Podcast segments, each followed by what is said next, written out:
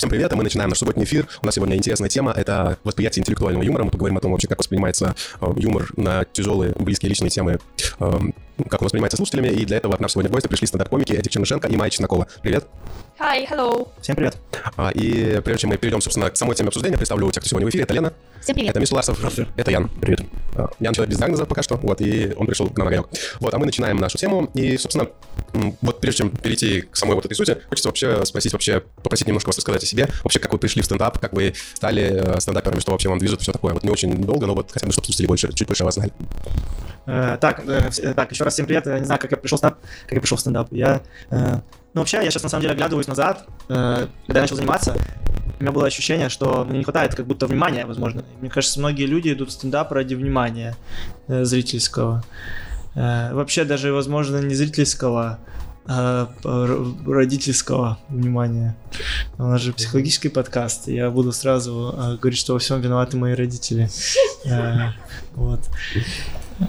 Ну, короче, хотелось внимание. Я был видеоблогером первое время. Вот я думал, что я буду видеоблогером, потом появился стендап. Я такой, так стендап это круче, это живее, как будто тебе нужны камеры, что-то записывать, чтобы получить фидбэк, э, смех людей.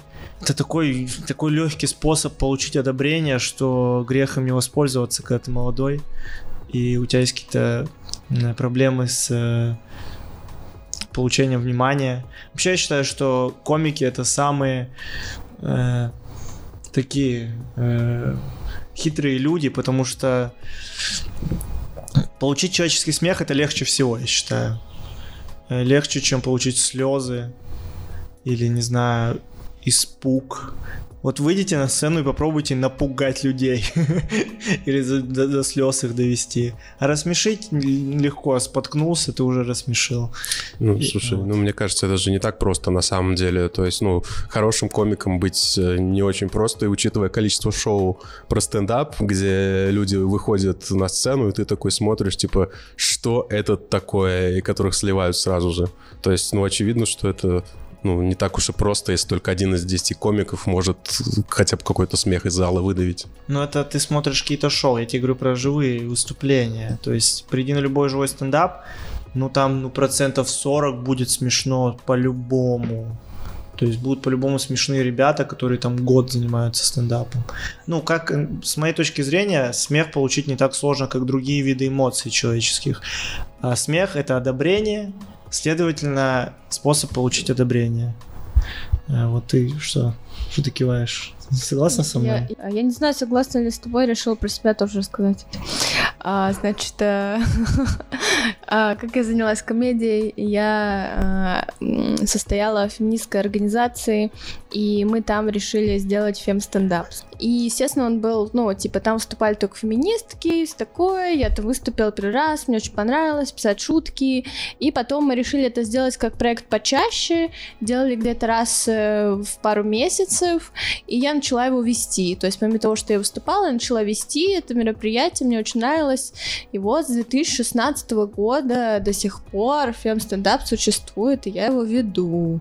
Но мы переквалифицировались больше непосредственно просто в женский стендап. Скорее, фем — это не феминизм, а female, female стендап. Вот, так и началась моя карьера. Вот, э, вела, э, писала шутки, вот, э, шучу. Мы еще вернемся к этой теме. Мне просто хочется поподробнее обсудить, а сейчас хочется в качестве вступления задать пару вопросов. Вот у меня знакомая, она тоже решила заняться стендапом, и сейчас, знаешь, э, появляются такие школы стендапа. Сейчас, наверное, школы всего есть, да, я не знаю. И сейчас вот школы стендапа начались, она там через него прошла, ей все понравилось, и она сейчас выступает. И мне вот интересно вот твое мнение, типа вот про эти школы, типа знаешь, не знаешь, насколько считаешь это нужным для того, чтобы стать Я стендапером? думаю, э, если люди получают удовольствие, значит это нужно. Если она отучилась в школе стендапа и выступает, то это же прекрасно, почему нет? Я считаю, что это, если брать точки зрения бизнеса, это хороший бизнес, учить людей комедии. Ну, потому что это хороший навык, на самом деле. Даже, может, если ты не хочешь стать комиком, ты можешь пошутить как-то в компании и познакомиться с девушкой и жениться на ней, потому что ты Мгм. научился быть смешным. Потому что быть смешным это как, не знаю, это просто тоже навык, которому учатся люди. Ну, как-то по-другому И, себя, да, в компании ощущать. Мгм. Уже, конечно, тут вопрос квалификации людей, которые учат комедии. Вот Это сложно. Насколько должен человек быть сам успешным комиком, чтобы учить других комедии. Мгм. Тут надо быть аккуратным. Вот мне интересно, в каждой вообще профессии есть люди такие самоучки, Мгм. можно сказать про Генри Форда, но это слишком избито. Суть не в этом. Суть в том, что есть люди-самоучки, которые приходят туда и становятся великими людьми, да, и- а есть люди, которые приходят со школы и все такое, и как-то, ну, нельзя сказать, что успешнее. И там, и там бывают самоучки, которые ничего не добиваются, бывают люди со школы, которые добиваются всего. И поэтому мне интересно вот в стендапе как бы так же, насколько необходимо э, идти в эту школу, если хочешь стать стендапером, или это как бы зависит от разных обстоятельств? Э, Не знаю, мне кажется, чтобы стать хорошим, популярным стендап-комиком, надо быть в первую очередь интересным человеком. И неважно, какую школу ты стендапа закончил или нет. Желательно, я думаю, вообще университет закончить и пойти. Ну, короче, быть кем-то, чтобы стать комиком. Нельзя быть просто комиком. Как будто просто комик это уже больше просто философ, наверное, я бы так сказал. Почему? Что? Почему нужно закончить универ, чтобы быть комиком? Я вот я же сказал, чтобы быть, стать комиком, нужно стать кем, ну, быть кем-то. То есть люди приходят на кого-то посмотреть, какую-то историю. То есть, Ты «Всем имеешь в привет, виду? я комик, я вот написал шутки. Это как будто уже комик больше философ. Но большинство людей приходит в стендап, не знаю, из других профессий. То есть у них уже есть какой-то бэкграунд, и они становятся стендап-комиками. Ну, ты имеешь в виду, что там... Я, я, честно говоря, до конца не, понимаю, о чем ты. Типа, когда ты говоришь, вот то, как я это ощущаю, это как, не знаю, если там человек пришел, там, условно говоря, с офисной работы, то, соответственно, у него есть большой опыт в этой офисной работе, он может на эту тему шутить. Ты это имеешь в виду или что-то Ну, другое? он прожил жизнь какую-то, он отучился в университете, у него есть образование, он уже более, он член общества все равно какой-то, он, не знаю, Я понял, что... работал где-то, по крайней мере. А когда человек просто, ну, не знаю, ему 18 лет, он ничего в жизни... Ну, это я про себя говорю. Э, Я просто через свой путь говорю, что я понимаю, что сейчас я как комик, я, возможно, отчасти неинтересный, потому что я, ну, я молодой еще, я не прожил еще никакую жизнь. Мне нечего рассказать людям, по сути. И э, про то, что ты говоришь, э, я могу сравнить стендап с рэпом. Потому что рэп и стендап, они, ну, чтобы записать рэп, почему рэп стал популярным? Потому что он доступен. И стендап тоже доступный жанр. Тебе ничего не надо, у тебя микрофон и все. Мгм. Как рэп. Тебе ты нарезал сэмплы и зачитал все. Не нужно даже музыкальное образование. Также и в стендапе не нужно какое-то драматургическое образование или философское. Ты просто вышел и написал шутки. Мгм, я понимаю. Так что, если выбирать какой-то путь, идти в школу или быть самоучкой, я бы посоветовал просто чем-то еще помимо стендапа все равно заниматься. Я понимаю, да, понимаю, о чем ты. Быть кем-то еще. Я снова влезу в эфир без представления. Пусть люди думают. Да, это слышат голоса какие-то тут. А у меня такой вопрос. э, Он меня давно уже мучает. Я не знаю, кого бы спросить. А, Стендап ведь давно был придуман, да? Там еще те всякие там Энди Кауфман и прочие. 60-е Да, да. Почему он стал популярным и модным только сейчас в России? Ну, с Россией просто, потому что у нас был железный занавес, и у нас комедия развивалась по собственному пути, как и все в РФССР развивалось по собственному пути. Ну, в каком году, по-моему, первый раз о стендапе начали говорить? Даже, я думаю, в 2005 в 2006 уже были какие-то в Москве зачатки стендапа. Э, Comedy Club. Да, появился Comedy Club, и там уже были какие-то монологи у комиков. Павел Воля же как стендап-комик, по сути, выступал. А чем в таком случае отличается стендап от выступления просто, скажем так, артистов разговорного жанра? Мгм. Говоришь железный занавес. Ну, У нас же был Аркадий Ракин, как минимум. У нас был Жванецкий. Ну, вообще, по сути, ничем не отличается. Э, Немного отличается с самой, не знаю, возможно, системой вообще полной как индустрии, потому что Жванецкий написал монолог, он же его не проверял нигде, по сути, он его просто приносил каким-то цензором и потом уже выступал с ним. Ну, хотя, возможно, он ездил по городам, его обкатывал, и потом как-то менял его. Ну, по сути... его Райкин обкатывал. Обкатывал, по-моему. Ну, короче, по сути, ничем, если честно, даже вот если сейчас взять, ничем не отличается. Просто стендап-комедия строится типа на нескольких таких суб индустрии, что ли. Есть вот барная индустрия открытых микрофонов, где комики проверяют шутки, потом они набирают, типа, проверенные шутки, есть уже платные шоу, потом комик становится известным, у него появляются сольные концерты, то есть, и вот во всех этих трех, трех этапах бурлит жизнь, и там очень много людей в индустрии задействовано. Мне просто хочется ска- сказать, вот когда ты говорил, я что-то подумал еще о том, что сейчас инфраструктура развита, и вот то, что ты говоришь, вот это как раз о том, что вот есть вот это огромное количество площадок, где человек может попробовать себя, и как бы все это уже создано, доступно, и как бы есть инфраструктура, где могут расти эти люди. Да, еще, наверное, большой плюс в, э, так же, как с музыкой. Есть музыка, которая пишется на лейблах, да, по контрактам, а есть независимая музыка. И также со стендапом, наверное. Тот же Жванецкий, там, наверное, был вынужден каждое свое слово проверять, а в современном мире ты можешь спокойно выйти выступить с чем угодно, да, и никто тебе ничего не скажет, никакой цензуры не будет. Ну, только там, если как в драка не кинут бокалом из зала. Да, полностью согласен, да, тут больше как будто э, независимо. Ну, это такая, это чисто американская тема. Независимость, э, максимальная выгода, то есть, ну, по сути, мест, я думаю, если стендап умрет, если такое случится, просто в барах появится больше кавер-бендов, потому что это выгодно. Для баров выгодно, чтобы они, люди не просто сидели и ели, mm-hmm. а что-то на сцене происходило. По сути, если так подумать, все делается ради этого, чтобы в баре люди поели побольше и выпили побольше. Есть существенная разница между стендапом в различных культурах. Потому что я сам небольшой знаток этой темы. Угу. Рассказывали мне люди, которые жили в Америке, были в Америке, скажем так, проездом.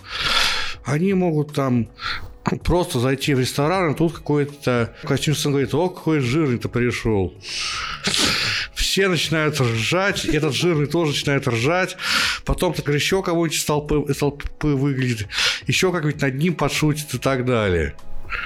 Вот похоже на это на самом деле. Да, похоже, только, ну, там понятно, почему в Америке к этому так относятся, потому что там уже стендап прошел через несколько поколений. То есть там люди уже, это их культура. Э, то есть они приходят в бар, они не удивляются, что там стендап, потому что они с детства его смотрели, и их родители им его показывали. А у нас, если человек придет в бар и увидит стендап, он такой, я никогда вживую не был, меня тут оскорбляют, что вообще происходит.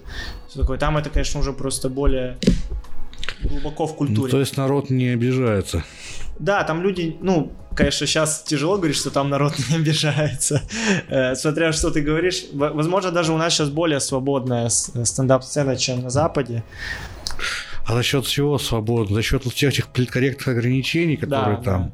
Там более политкорректно, и там комики, возможно, очень ограничены в темах, потому что ну, у них все на капитализме построено. Ты реально просто потеряешь кучу денег, если что-то скажешь не то.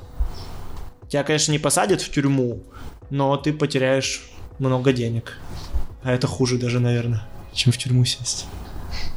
У меня есть какое-то впечатление, что вот то, о чем говорил Михаил, такая форма стендапа, она у нас в принципе не прижилась. Если вот э, вспоминать первое выступление Павла Воли, э, ну вот mm-hmm. э, гламурный подонок, вот, да, да, и не знаю, может быть это трансформация личности Павла Воли, когда это все перешло в вот эти розовые пони, или Сан, я люблю тебя, все mm-hmm. такое у него сахарное, сладкое до невозможности стало.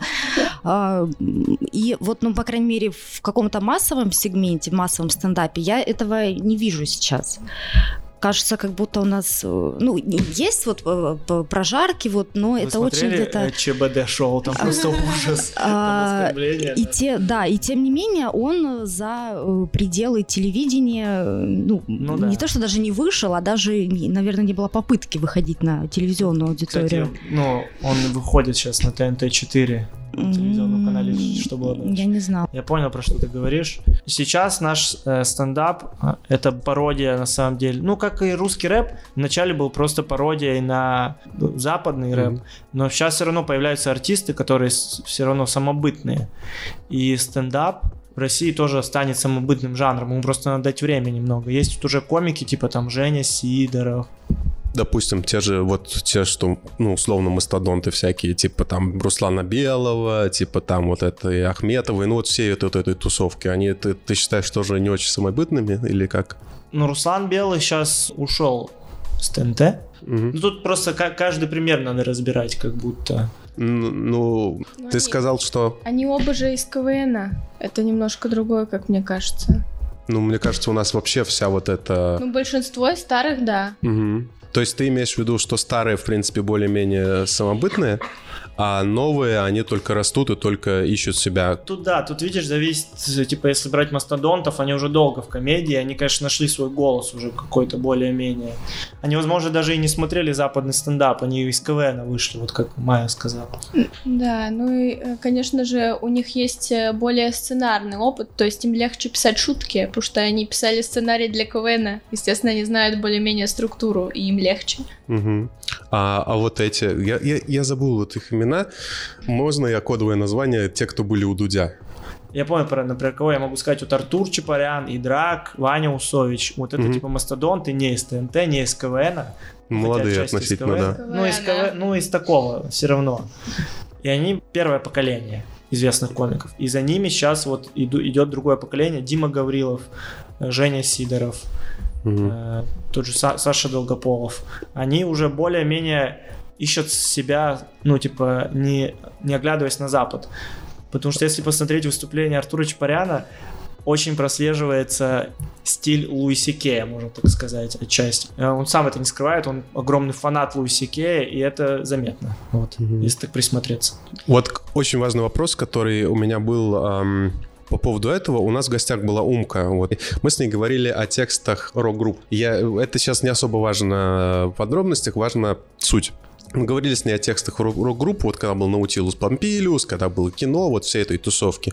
И она говорит, так она филолог по образованию, она говорит, что среди них было очень мало людей, которые писали действительно хорошие тексты.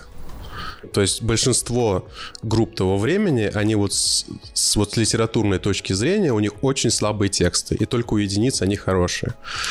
Это если сравнивать с Пушкиным и вот с авторами, конечно, крутыми, наверное. По сравнению с ними-то да, я думаю, э, если просто взять обывательские, то я не думаю, ну, Ну, не, не обязательно Пушкин. Ну, ну есть, есть, условно говоря, там рэп или плевать, что есть что-то э, с бедным языком и с э, ну, тупыми рифмами, ну, условно говоря, просто, а есть что-то литературно очень красиво сделанное. Вот, и это как бы две разных вещи. То есть они могут одинаково нравиться публике, но что-то будет более качественным, кто-то Ну да. будет менее качественным, и, в принципе, это человеку с более-менее мозгами будет видно. Хотя мне, например, не видно там по поводу Наутилуса и кино и так далее, кто из них хороший, кто из них плохой. А, Собственно, я это рассказываю к тому, что, может быть, в стендапе точно так же, что есть какие-то люди такие с более подкованные, более интеллектуальные, которые пишут что-то более э, хорошее. И таких Вот, людей я- единицы. Я про это и говорил. Когда я вначале начал, что надо быть кем-то, то я по, по сути про это и говорил, что видно, у тебя микрофон и все, и ты говоришь свои мысли, и сразу видно, кто ты на самом-то деле. И люди сразу это чувствуют. И умный человек будет выглядеть умным, а тупой будет выглядеть тупым. Тут ничего не поделаешь. Напоминаю, что тема нашего эфира — это восприятие интеллектуального юмора, и сейчас мы как раз в эту степь пойдем. И, собственно, начнем мы с того, что в одном интервью, которое я читал, когда готовился к эфиру, ты говорил о том, что большая часть зрителей ждет легкого юмора э, и не готова слышать шутки на болезненные какие-то наличные темы, что она их плохо воспринимает. Вот, и то есть, что шутить э, чуть-чуть разворачивая, что ты писал о том, что шутить на э, там личные отношения там родителей и детей достаточно тяжело, потому что публике проще какие-то, цитирую, мимасики, там, поржать и все такое. Да, да, я так говорил, но я сейчас немного... Ну, это, это... Я тогда занимался стендапом где-то год, и это мое первое интервью было. И сейчас я немного по-другому считаю. Я считаю, что зрители вообще ни в чем не виноваты, и это зависит от комика. Если он хочет взять какую-то тему тяжелую, он, значит, должен придумать со- сопоставимую смешную шутку на эту тему. Мгм. Потому что зрители... Ну, я это понимаю. странно на них ответственность перекладывать, что они не готовы к чему-то. Ну, я Ты понимаю, можешь да. сам вперед вести, как ты захочешь. Мне кажется, да, что, знаешь, что-то, если чуть-чуть об этом рассуждать, что как бы бывают люди вот на тех же шоу, там, э, на каких-то, что вроде, ну, шутит, как бы, ну, вроде текст, ну, более-менее, но он его так подает, ну, то есть, ну, как-то видно, что там человек зажат, там, например, или непривычно, и ты как бы, и, и ты тоже, как зритель, не можешь расслабиться. И в итоге как бы текст пропадает в никуда, и, и как бы просто из-за того, что человек зажат, человеку тяжело это Да, читать. всем неловко, просто в зале всем неловко. Да, да, да, да, да. И об этом, кстати, многие вот комики говорят о том, что там как разогреть зал, что там тяжело выступать при таком-то зале, вот все вот эта вот история. И то есть, мне кажется, вот ты тоже в какой-то мере об этом говоришь, да, что типа то, как ты это подаешь, тоже очень влияет на то, как человек воспринимает Да, материал. иногда, ну вот, э, есть такая просто еще, просто сейчас пришло в голову, есть, э, иногда, конечно, ты просто берешь на себя ответственность за все. Вот если ты провоцируешь, ты понимаешь, что ты провоцируешь. Ты понимаешь, что, например, сейчас скажешь то, что люди не хотят слышать, ну и ты должен понимать, какая от этого будет реакция. Ты же тоже не дурак. Ты если там говоришь, не знаю, про смерть детей или что-нибудь такое, ты понимаешь, что как люди могут на это отреагировать. А быть таким, типа, да я же просто пошутил, вы чё, народ? Ну, это странно. Иногда провоцировать полезно людей, но надо понимать адекватность их реакции. Ну, вопрос, да, да, да, я понимаю, о чем ты. Вопрос, как это делать. Вот Белый, вот то, что я последнее смотрел, хорошо это делает, и тот же Воля, например, он хорошо это делает. То есть он провоцирует, но, но так, как он в начале карьеры прово, ну, провоцировал хорошо, и все равно, блин, это было смешно. И как он сейчас провоцирует, в принципе, он тоже может сказать что-нибудь гаденькое и подленькое, но при этом это все как-то выглядит так, что, блин, ну как-то Э, смешно. Извини, пожалуйста, я, я категорически не хочу Белого и Павла Волю в один ряд ставить, потому что Белый очень смелый комик, и его последние монологи, они очень Мгм. критикующие власть, и он молодец. А Павел Воля это просто подстилка. Я, я, наверное, был бы менее критичен, но саму суть э, я понимаю того, что ты говоришь, что, ну, мне кажется, это да, это особенности того, что как бы уже нужно продол- продолжать держать Comedy Club, Ну, уже е- как-то есть жить. уровень компромисса, когда ты на грани, а есть уровень компромисса, когда ты просто уже, ну, А почему Воля? выгоды. Мне вот просто интересно, почему, почему Воля вот прям совсем скатился в твоих глазах. Э, Я считаю, что если ты очень э, медийный человек, то грех не говорить о проблемах своей страны. Я считаю, все, кто очень популярны и не говорят, они грешат. Вот у меня, собственно, мы плавно переходим к теме, на которую мне, мне интересно. Э, Слушай, вот мне интересно, насколько, вот на твой взгляд, сейчас большой уровень цензуры в стендапе, вот в формальном, неформальном вообще, вот везде. Насколько можно говорить на те же самые злободневные темы, там, связанные с политикой, с экономикой, со всем остальным? Ну, на телеке ты не скажешь ничего критикующей власти. Ну, на телеке, да, на телеке понятно, телек это телек. А вот в стендапе, там вот в открытый Ну, вот, микрофон. нап- ну, например, в оффлайн формате ты, конечно, можешь сказать все, что угодно. Ну, захотят, с кем угодно сейчас что угодно сделают, я думаю. Э, Я- я- Вы как-то это ощущаете? Вот мы когда об этом заговорили, я сразу, это правда с властью не совсем связано, в историю про Долгополова вспомнила двухлетней, по-моему, давности по поводу подачи на него. Я даже не знаю, вернулся в Москву или нет. А, Да, Вернулся, об ос- да. он вернулся. Об- ну, все это знают, да, об оскорблении чувств верующих, там какой-то иск был на него подан, кажется. К чему я это говорю? К тому, что э, его Да, истории. я хотела да, про, про ваше как бы внутреннее ощущение. Вы это давление чувствуете или, э, ну, то есть ждете подвоха, фильтруете ли свою речь, так скажем, эм, ориентируетесь ли на аудиторию, которая может там не оппозиционно быть настроенной? Вот есть это ощущение?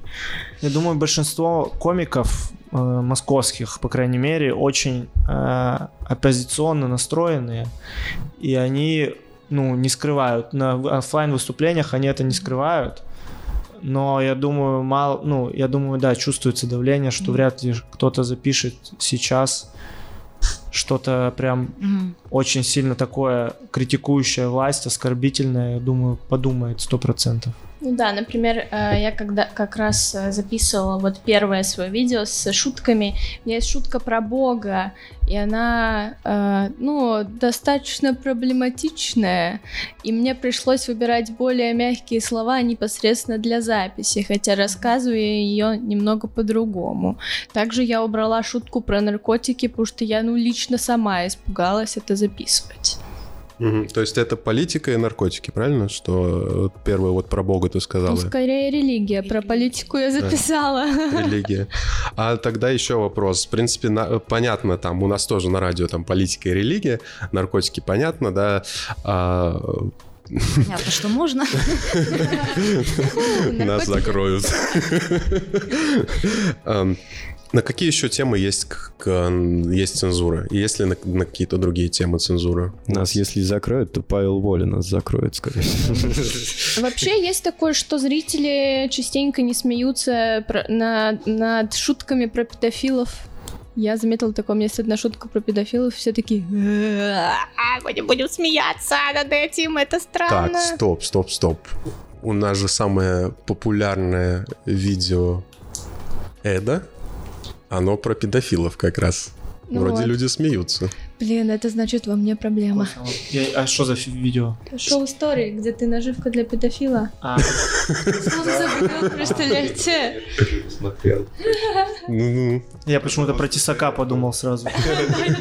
Да, популярное видео самое. На самом деле, я вот чувствую в московской комедии, что наоборот, есть желание шутить на все темы, брать любую тему, раздвигать границы, пытаться хвататься. Конечно, какая-то реакция последует, но я уже сказал, надо просто ты как человек должен понимать последствия того, что ты говоришь в любом случае. Ну, ты говоришь сейчас немножко правильные вещи, но немножко абстрактно. Мне вот интересно, есть ли вот на какие-то темы, на которые ты хочешь А. развиваться, но не можешь? Вот как, как в политику ты, ну, как бы на политические темы. Ну, какие-то прогрессивные, возможно, темы тяжело даются. Про ЛГБТ, что-нибудь вот такое. Мгм. какая-то, э, может быть, ну вот, например, есть комик, ну да, наверное, вот про гомосексуализм тяжело шутить э, в защищающей точке зрения. То есть, возможно, в стендап-клубе можно, но вот есть, да даже в стендап-клубе есть комик Павел Залуцкий, может, такого знаете, он открытый гей, и он недавно выступал у меня на шоу, и ему из зала выкрикнули, я тебя сейчас стулом кину. Ну вот. Причем, ну, он не сказал, да, что вот всем привет, я открытый он гей. он сразу, А, у него он только про А это тогда нормально. Он сказал, я открытый гей, кто готов меня стулом кинуть? Ну, мне кажется, это, это же типа нормальная тема. Ну, в смысле, ненормально кидаться людей и стульями и это говорить, ну, в смысле, для нашего общества. Типа, Да, у нас очень гомофобное общество, и, и, типа выступать в, в поддержку каких-то ЛГБТ-сообществ. типа... Но многие боятся, я думаю. М, Ну, и мне хочется вернуться, у нас еще осталось не очень много времени, скорее всего. Все-таки вернуться к восприятию интеллектуального уровня, коль у нас такая тема. А, Расскажи, типа, ты, ты сказал, что ты уже поменял мнение, но все-таки, вот на твой взгляд, вне зависимости от подачи, люди воспринимают такие шутки, над которыми нужно задумываться и которые касаются их личных проблем, или не очень? Я думаю, в большинстве люди будут только рады услышать в, э, в комедии еще какую-то интересную мысль. Каку- ну, то есть любой человек идет на самом деле за этим, чтобы почувствовать связь, что я такой же, как и все, можно так сказать, что и посмеяться над этим, возможно. И просто есть разные комики. Я вот что понял. Если комик не претендует и на интеллектуальный юмор, он говорит, я просто смешу людей обычными шутками то это его право. Если комик, например, претендует, например, тот же самый Данила Поперечный, он как будто претендует на псевдоинтеллектуальность какую-то, Мгм. но у него очень поверхностные мысли, очень неосознанные мысли, но его аудитория это хавает. Так что тяжело тоже говорить. хавают. Э, Тут как будто в России пока прям такой интеллектуальной комедии интересной очень мало. И, но запрос на это есть, сто процентов. Есть. Да, да. У меня просто сразу, у меня к тебе сразу несколько вопросов, потому что вот когда я это читал, это перекликается с какими-то моими мыслями, о которых я думал. И, собственно, какое-то время назад я бы даже вообще даже вот не говорил того, что я сейчас буду говорить, потому что, да, человек вообще, наверное, в большинство мест приходит, вот где он хочет, чтобы ему важно ощутить какую-то связь, иначе как бы контакта не будет. Но все-таки учитывая достаточно тревожное время, которое, в котором мы живем, да, не только там со стороны разных институтов, но и со стороны просто больших городов, большого перенасыщения информацией и всего остального. Ну, то есть... Мне казалось, что вот в том, что ты говорил, я уловил для себя мысль, о которой я тоже задумываюсь, что на некоторые встречи люди приходят уже не для того, чтобы почувствовать какую-то связь, а просто для того, чтобы отдохнуть. Типа просто поржать, просто расслабиться и как-то выпасть. Вот есть эта тенденция, как ты считаешь? Или в принципе, или нет такого? Да, я думаю, есть э, люди приходят расслабиться, скорее всего. В бар, например, ну, то есть есть, например, сольный концерт какого-нибудь комика, и они, например, скорее всего, они идут послушать его мысли, его видение мира, его позиции какие-то. Это уже более как в театр, не знаю, сходить на, сходить на сольный концерт комика. Угу. Вот. А если люди идут в бар, то, скорее всего, они идут просто отдохнуть от э, реально от всего, что происходит. А еще когда они приходят отдохнуть, а им какой-нибудь комик, который занимается полгода, начинает рассказывать, как он там не верит в Бога и какой он там прогрессивный атеист, они такие, ну классно, ты крутой, да. Так что, да, я думаю, совет начинающим комикам, берите легкие темы и просто смешите людей, так, ну и просто кайфуйте. Вот а вся уже серьезность придет со временем к вам. Вы сами захотите и почувствуете желание мысли говорить. А мы продолжаем наш эфир. Напоминаем, что у нас тема, которая уже немножко изменилась, это восприятие интеллектуального юмора. В гостях у нас э, стендап-комики Эд Чернышенко и Майя Чеснокова. Йоу. И мы продолжаем. Андрей, начинай, я продолжу. Давай. Очень многие люди, с которыми я общался, и в том числе и некоторые комики, говорят о том, что стендап имеет э, почти целительное значение для них. Да? То есть, ну, можно ли сказать, что выступление на сцене, даже в рамках какого-то там скромного открытого микрофона, это какая-то рефлексия или это какая-то самопомощь?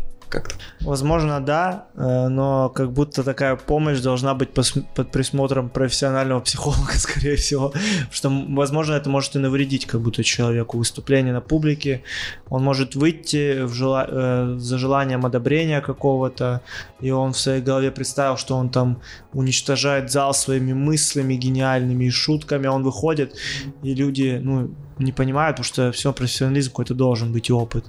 И ему еще хуже становится, например. Любое творчество помогает справиться с проблемами этого мира. Я думаю, стендап не исключение, да, как у меня была идея для бизнеса. Зрители, ну-ка не воруйте мою идею. Я хотел сделать э, терапию публичного выступления. Возможно, даже, может, есть что-нибудь такое.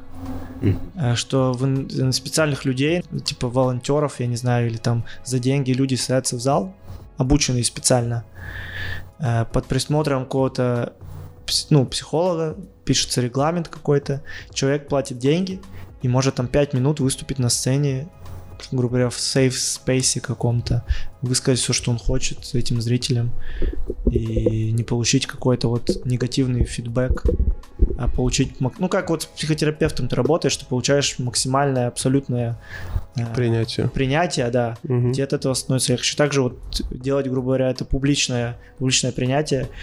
Я думаю, многим людям это помогло бы. Я абсолютно с тобой согласен. И вообще мне кажется, что, знаешь, есть разные формы терапии. И я не так, что против там них. Есть арт-терапия, которая многим людям помогает. Есть там театральные кружки, где там люди собираются, терапия там театром и все такое. Но я вот понял для себя, что как бы что, наверное, вот терапия словом в том плане, что ты сам учишься формулировать э, какие-то свои мысли, свои взгляды, свои тексты и э, э, выкладывать их на публику, она, мне кажется, очень сильно работает, потому что вот то, что было внутри тебя и тебя перепорняло, вот эти вот все, знаешь, большие внутренние миры, глубокие личности, все такое, да, вроде круто, а на самом деле очень тяжело, потому что это не в формате слов, это в формате мысли, а это все-таки два разных, ты понимаешь, два разных понятия и два разных, две разных вещи. Поэтому вот это вот умение это сформировать и как-то выложить на бумагу лично мне, особенно когда у меня получается там выложить какой-нибудь инстаграм, и я получаю, опять же, какое-то одобрение, лично мне помогает очень сильно это, не вопрос. У меня в контексте затронутой темы возник вопрос, и он э, давно у меня возник, и я э, хочу его... Вот а, интересует э, ваше мнение. Знаете, я вот, э, если следить за судьбой многих комиков, можно увидеть какой-то именно стендап комиков, может быть, это мое субъективное ощущение, какой-то момент э, выгорания. Э, то есть комик вдруг исчезает там на год, на пол, причем это разного уровня комики, как комики там, ну... Салют, Феликс Никитин. А, Да, э, много говорится о, там, о том, что они психоаналитиков, психотерапевтов посещают, терапию проходят, иногда всплывает информация о каких-то а, биполярных расстройствах, обсессивно-компульсивных да, и так далее. То есть э, мне интересно, э, что, что есть причина, а что следствие. То есть это вот эти э, склонность к некой рефлексии и, может быть, депрессивным состоянием приводит человека в стендап, или э, это уже вот эти состояния следствие такого рода деятельности? А, Я думаю, это причина таких э, выгораний и психических проблем, то, что люди считают, что стендап спасет их от их проблем, которые у них были до стендапа. То есть стендап Мгм. это работа.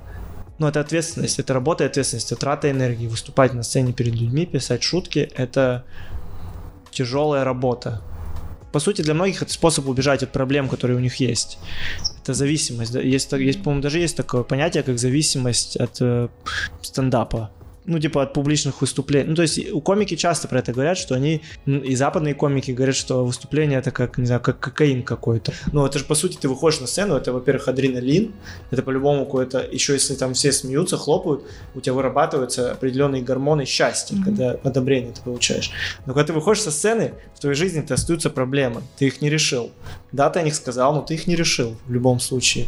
Я вот, мы до эфира говорили, что комедия не э, поможет решить вам ваши проблемы, и вы не сможете в ней убежать от них. Можете какое-то время убегать, но в любом случае вам в какой-то момент придется пойти к психотерапевту и начать уже решать, как-то разговаривать с собой. Э, Вот. И появится новый материал для шуток. Вот, то, вот это точно. Ты когда начнешь разбираться с проблемами, ты станешь более э, зрелым человеком, и ты сможешь поделиться уже с миром чем-то интересным. У меня тоже такое впечатление, что по мере углубления материала э, комик в какой-то момент э, в какой-то конфликт с самим собой вступает. То есть кажется, как будто пока это какие-то легкие шутки там на уровне гэгов, не знаю, это ну как-то еще ничего. Но как только какие-то затрагиваются личностные проблемы, вот неизбежно э, в выступлениях комика, я имею в виду, неизбежно это приводит к каким-то таким вот ну, срывам неправильно сказать, но выпадением из этой деятельности, если вот так. Мне кажется, что если ты достаточно осознанный человек, э, комедия помогает тебе все-таки рефлексировать и решать проблемы. Раз ты осознанный, ты понимаешь, что в какой-то момент ты можешь на сцене прям разгонять свои мысли шутки, к чему-то прийти и к чему-то смешному, но при этом и для себя понять, сойти со сцены такой, вау, так вот что это значило. Вот это мне помогает, например. Мгм.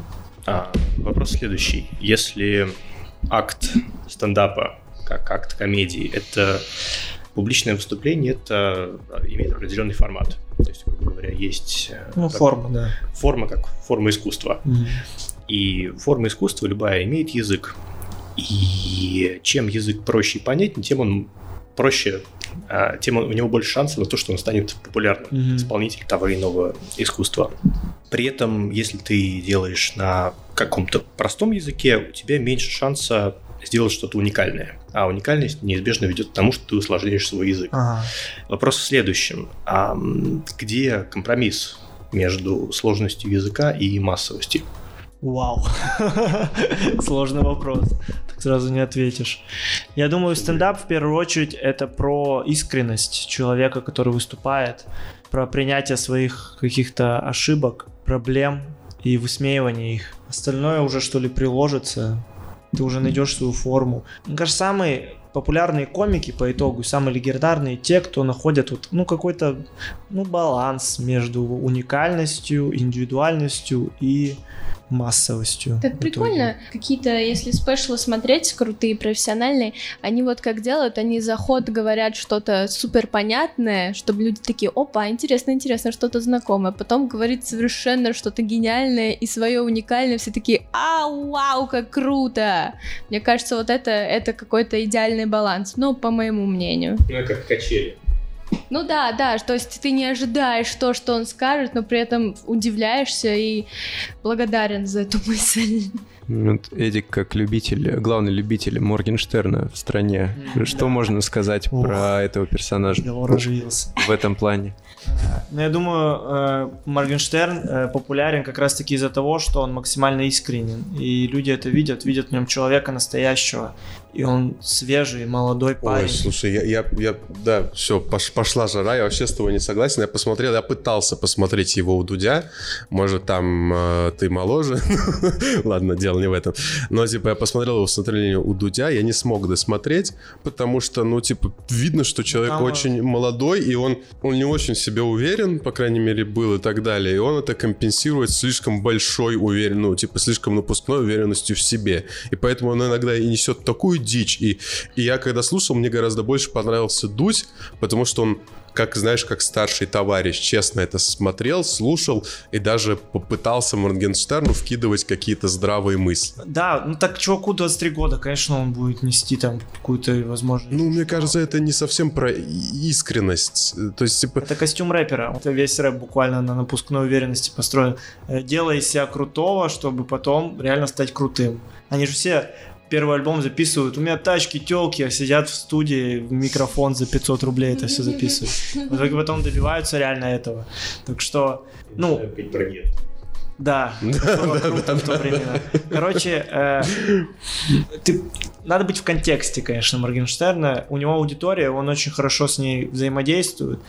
И я очень рад, что популярный человек, которого я могу с собой идентифицировать. Он молодой парень, как, как и я, который просто живет, кайфует и делает, ну, типа шоу, на самом деле. Он же делает, он реально как шоумен хороший. блин, я, сейчас не могу, это может быть чуть-чуть как комплимент, как что. Но то, что ты говоришь, это гораздо более, мне кажется, зрело, особенно для 24 лет, чем э, то, что говорил Моргенштерн. Говорить можно хоть сколько, и зрелые мысли иметь, и тебя, грубо говоря, характеризуют твои поступки. Я могу И- хоть сколько говорить умные мысли, как да вот этот трек, да надо было так сделать, да я бы вот тут так сделал.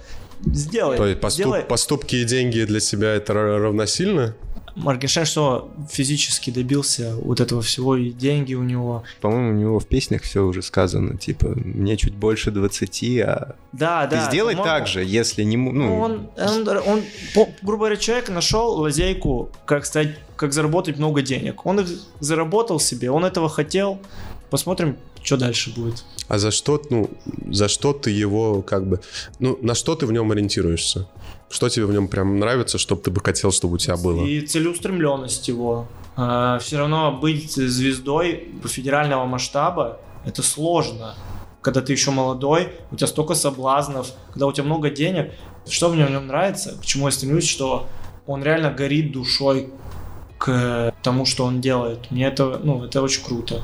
Прикинь, вот у, у- у тебя на счету 100 миллионов рублей. Я бы, честно, с ума сошел. А человек такой же молодой делает что-то новое, старается делать новое, интересное, свежее и веселит всю страну. Очень круто, респект. И он не претендует ни на какую гениальность. И, ну, не то, что гениальность, а на интеллектуальность. Он не говорит, что ой, у меня умные текста, ой, я там делаю мир лучше, ой, я там, не знаю, такой умный. Он говорит, я, я дебил, и я просто веселю людей. Что вы от меня хотите? Хватит ко мне лезть. Я веселю людей, зарабатываю на этом деньги. Все.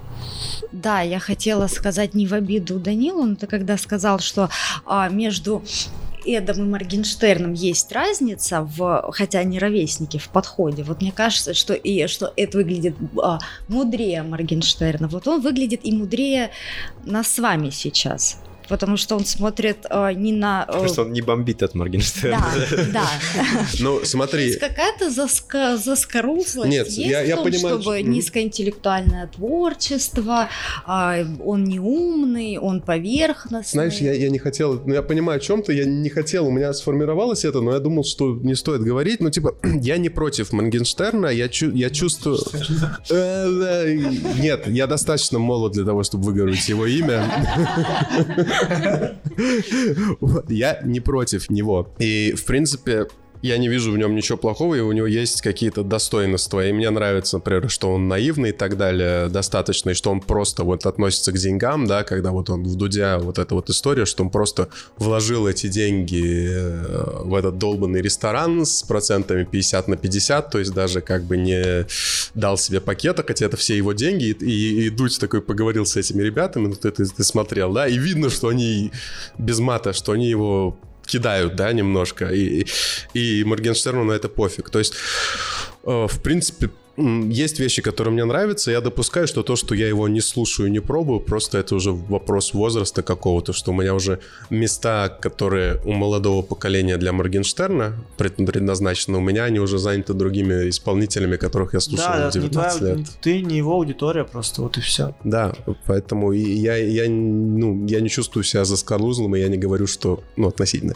И я не говорю, что Моргенштерн Вот в никакой. наше время. Ну вот, вот честно, меня веселит его. Ну вот я включаю треки, и мне просто весело. И мне когда хочется просто повеселиться, я просто веселюсь. А когда мне хочется учиться, я учусь.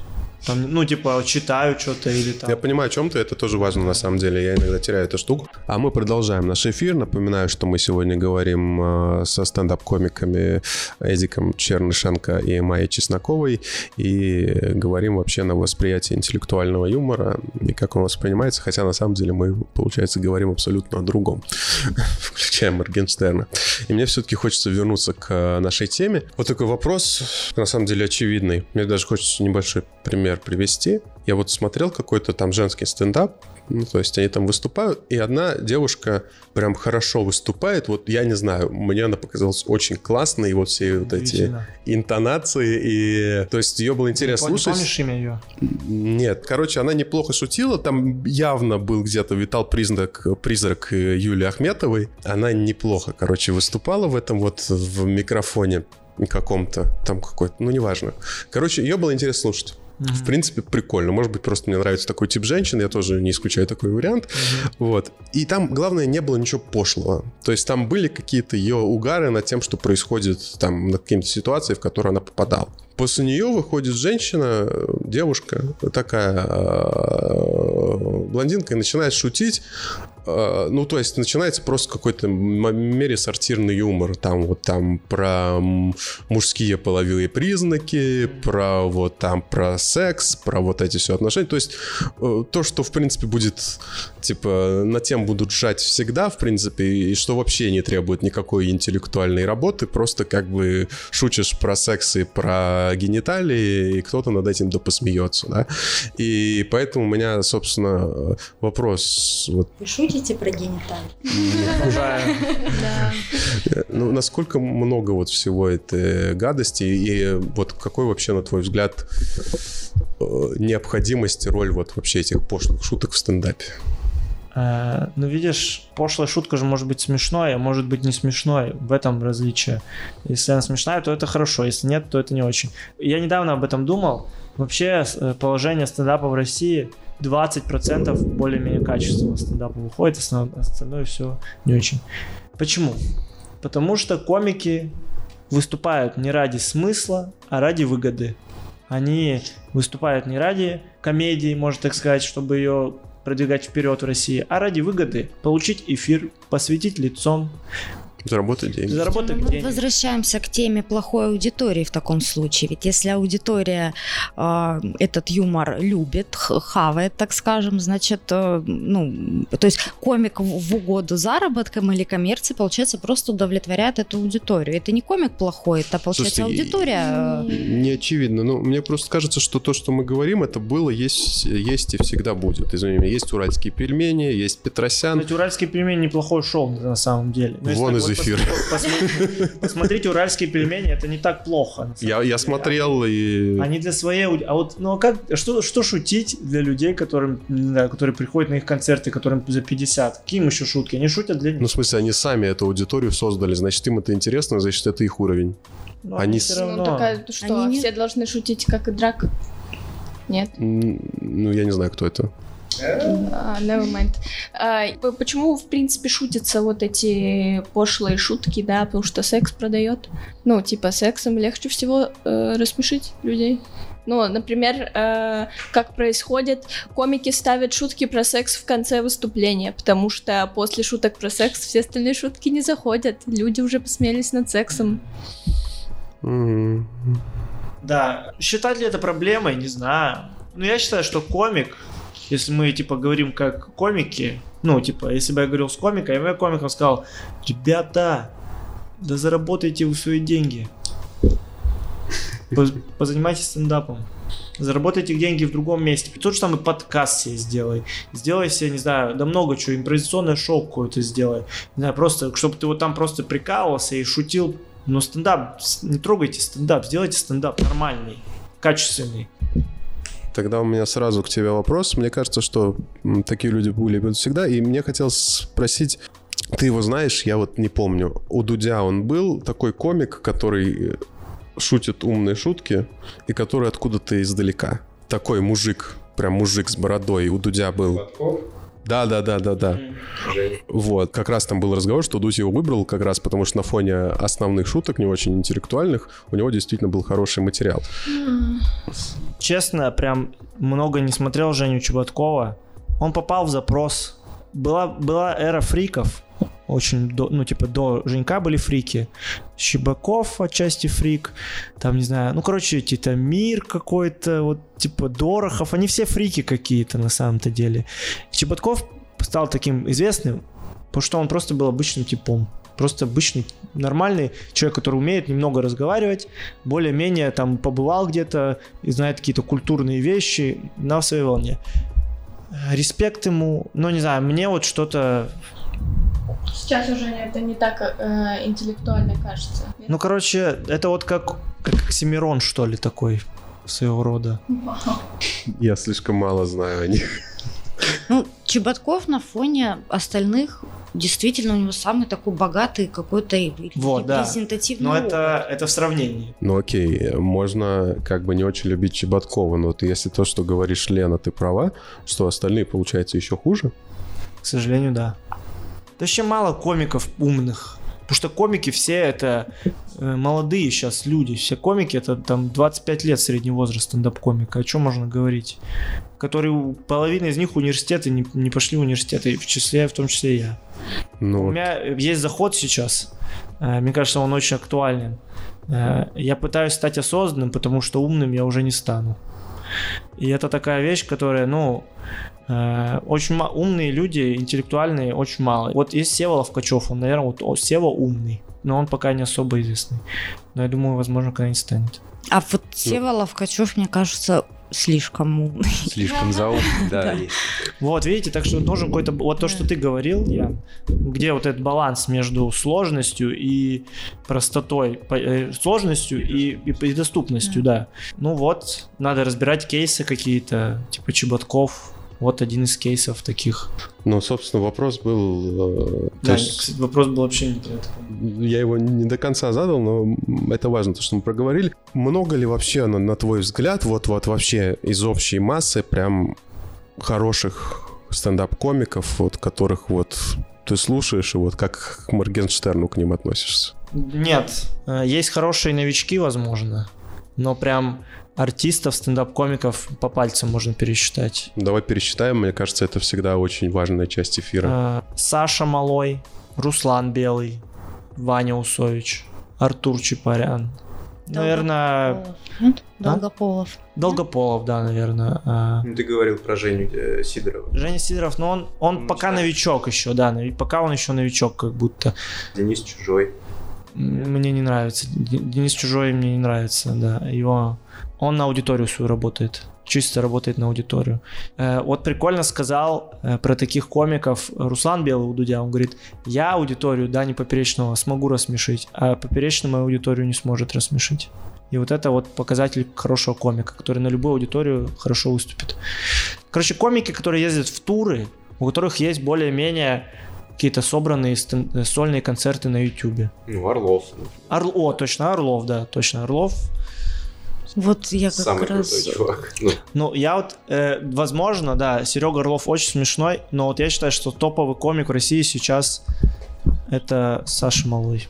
Хм. Он, он, он, я думаю, вот в плане доступности и сложности Санек самый баланс пока нашел.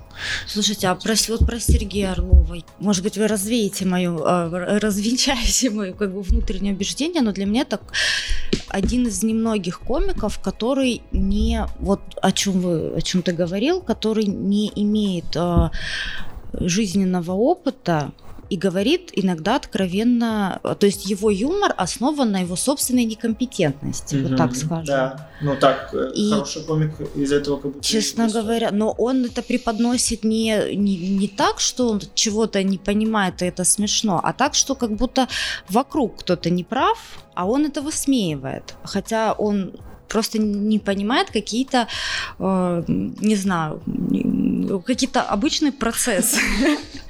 Ну, Возможно, простите, это что я такая ниша. А, Нет? Не знаю, я вот хотела у экспертов Ну, спросить. Секрет Сереги в том, что он реально просто тоже искренний, простой чувак, и люди это видят, и им это нравится. Он как Щербаков. Вот Щербаков, что, вот он... Слушайте, ну Щербаков, простите меня, он дурак, и как бы он этого не скрывает. А мне нравится Щербаков. Мне тоже нравится, но у него, ну, ну амплуа такое, что ли. Ну, Вот даже на Знаешь, мне не нравится... Амплуа всегда, что было дальше в начале, Да. озвучивается. Да, да, да. Знаете, вот меня пугает, что было дальше, больше этот чувак, который сидит с другой стороны Щербакова. Я, мне кажется, да, блин, это ж капец какой-то, не знаю. Я, я его вообще не могу терпеть.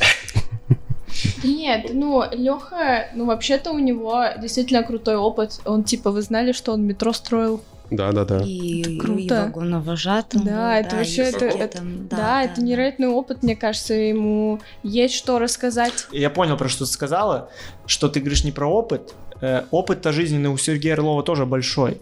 Про какую-то компетентность, скорее всего, про какую-то академическую, может, интеллектуальность. А, Потому что опыт-то у Сереги тоже большой в жизни. Ну, как Вот да, вот, я, как вот, вот я, мне на, вот на память приходит его, это правда было не выступление, а какой-то то ли разгон, то ли что-то, где он рассказывал о том, как он поругался с продавщицей в пятерочке, написал жалобу в жалобную книгу из-за пресловутой маски, которая была как-то у него там не так надета или не туда, или он просто ее не хотел надевать. Он преподносил это с таким вот э, каким-то благородным гневом и тем, как абсурдно носить эти маски, но в итоге он совершенно иррационально это выплеснул на человека, который на, на продавщицу. Мне кажется, это очевидные вещи, что это не ее личное распоряжение, желание там.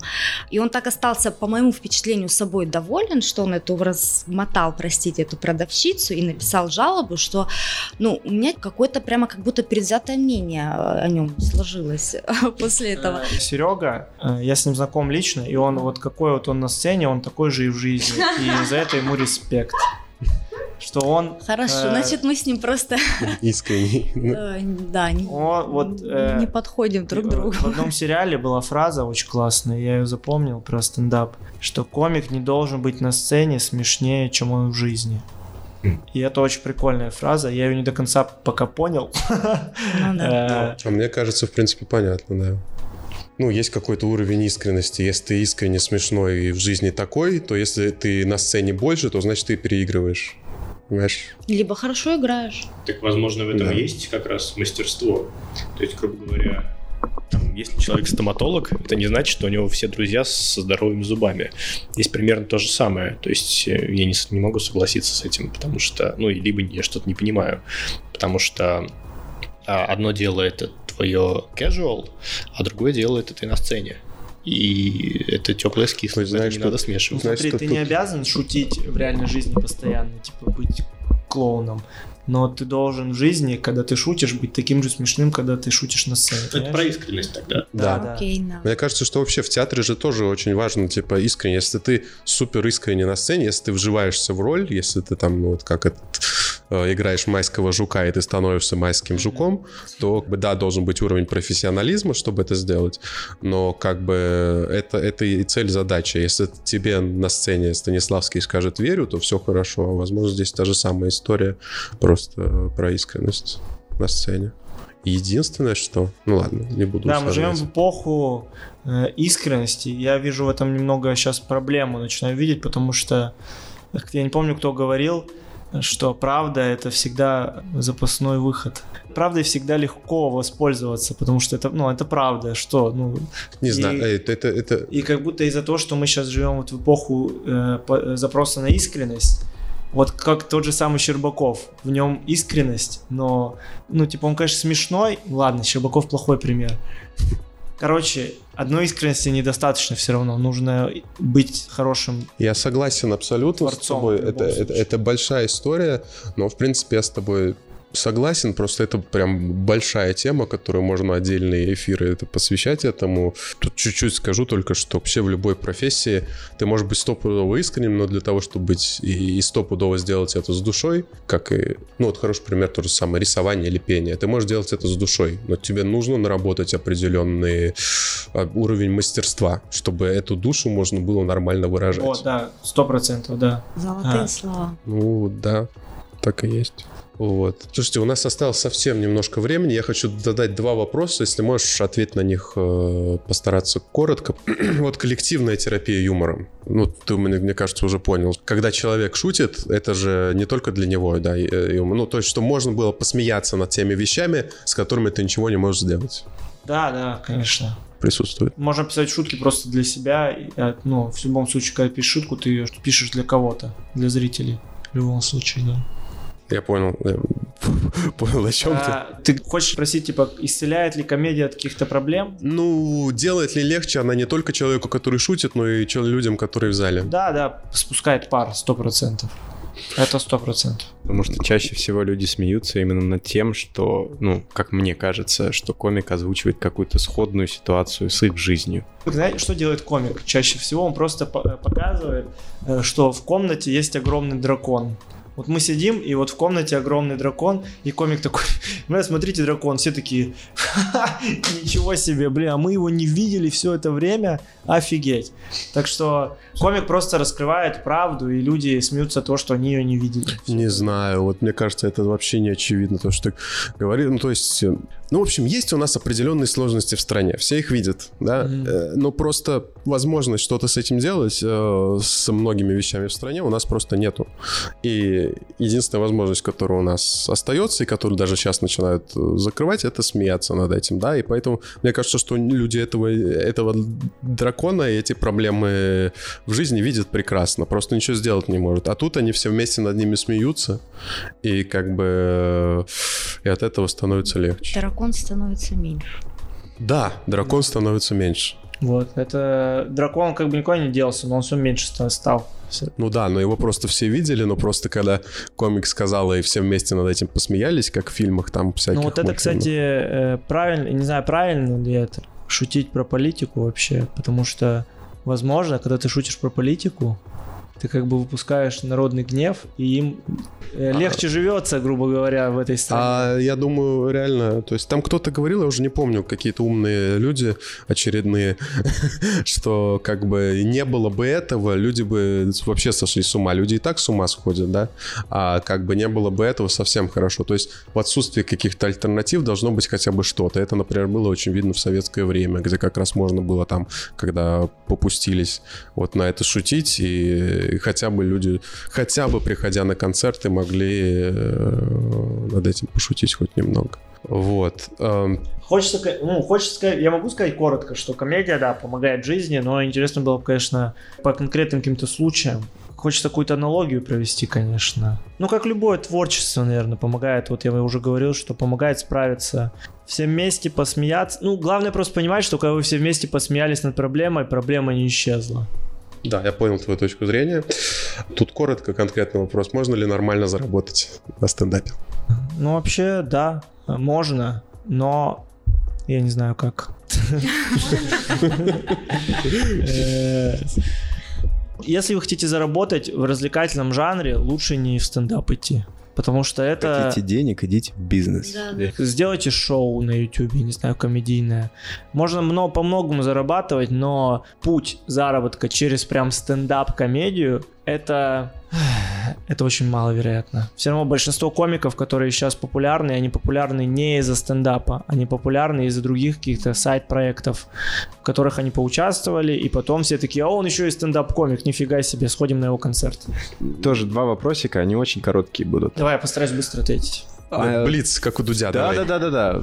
Все просто. Лучшая шутка в российском стендапе. Ну, на твой взгляд. Лучшая шутка в стендапе. Наверное, которая первая приходит на ум. В, российском? Да. Не знаю, не, не, не смогу тебе сейчас так сказать. Нет там хороших.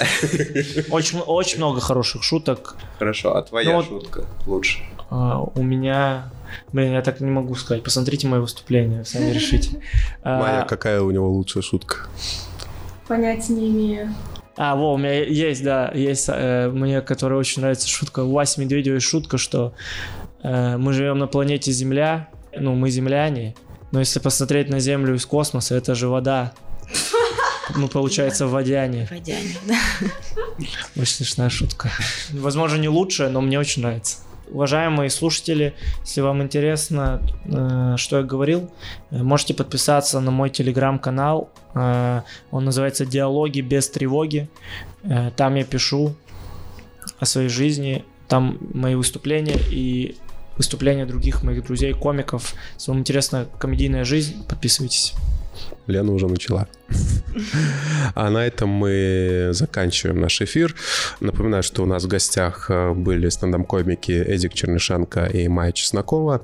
И сегодня э, в эфире э, были Лена, Всем пока. Миша Ларсов, Ян, Помахал, если что. F. Ян, Андрей Да, пока всем. А, и я, Даниил. На этом мы заканчиваем эфир. Э, Всего вам самого наилучшего и хороших вам выходных. Пока, ребят, спасибо, что позвали.